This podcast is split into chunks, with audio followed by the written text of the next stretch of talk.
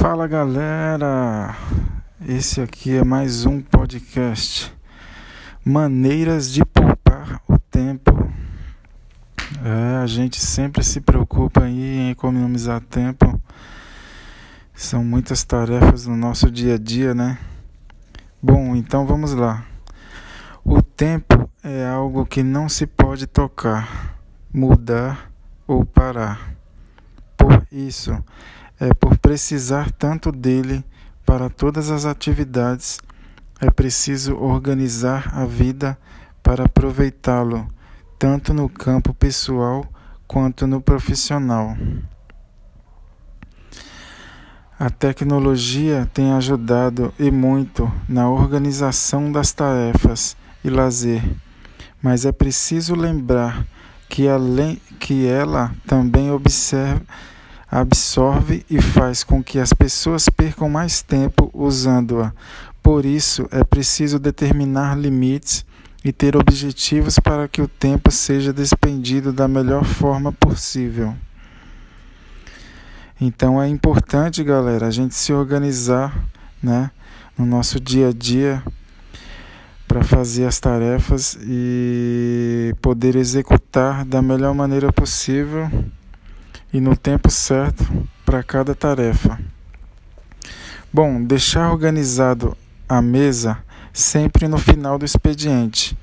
Estabelecer prioridades e prazos para as tarefas, organizar o dia para que tenha hora para começar e terminar, destinar algum tempo para imprevistos e tarefas não programadas, deve-se colocar uma hora para iniciar e terminar determinar a pauta previamente e quanto tempo cada assunto deve ser discutido. A objetividade ajuda na tomada de decisão. Evitar pular ou cortar assuntos também é muito importante. Ao analisar frequentemente o método de trabalho e os erros, é possível obter subsídios para aperfeiçoar e organizar rotinas procedimentos para as ações diárias, essa atitude permite economia de tempo por evitar o erro. Em alguns casos e em outros, por permitir resolvê-los em menos tempo quando eles ocorrem.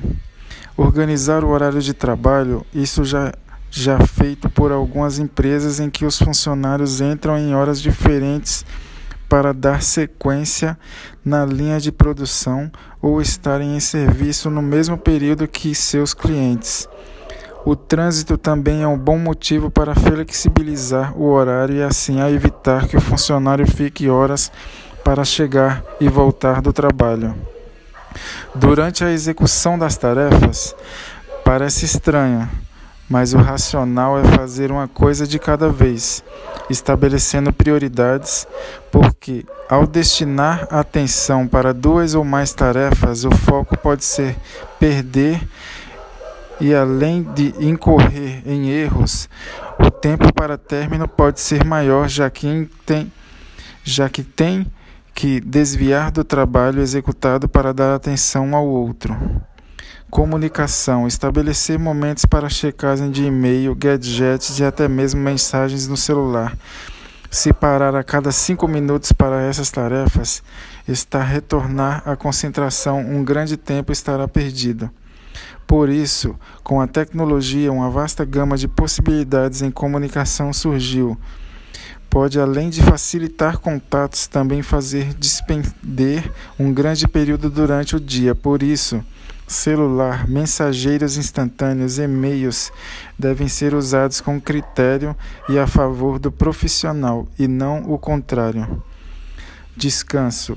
O tempo é fundamental para quem trabalha e precisa de descanso. Por isso, no período de trabalho, estabelecer momentos de descanso faz renovar a mente e o corpo, dando um novo impulso para a tarefa. Bom, galera, esse foi mais um podcast. E agradeço a todos, um abraço. Valeu.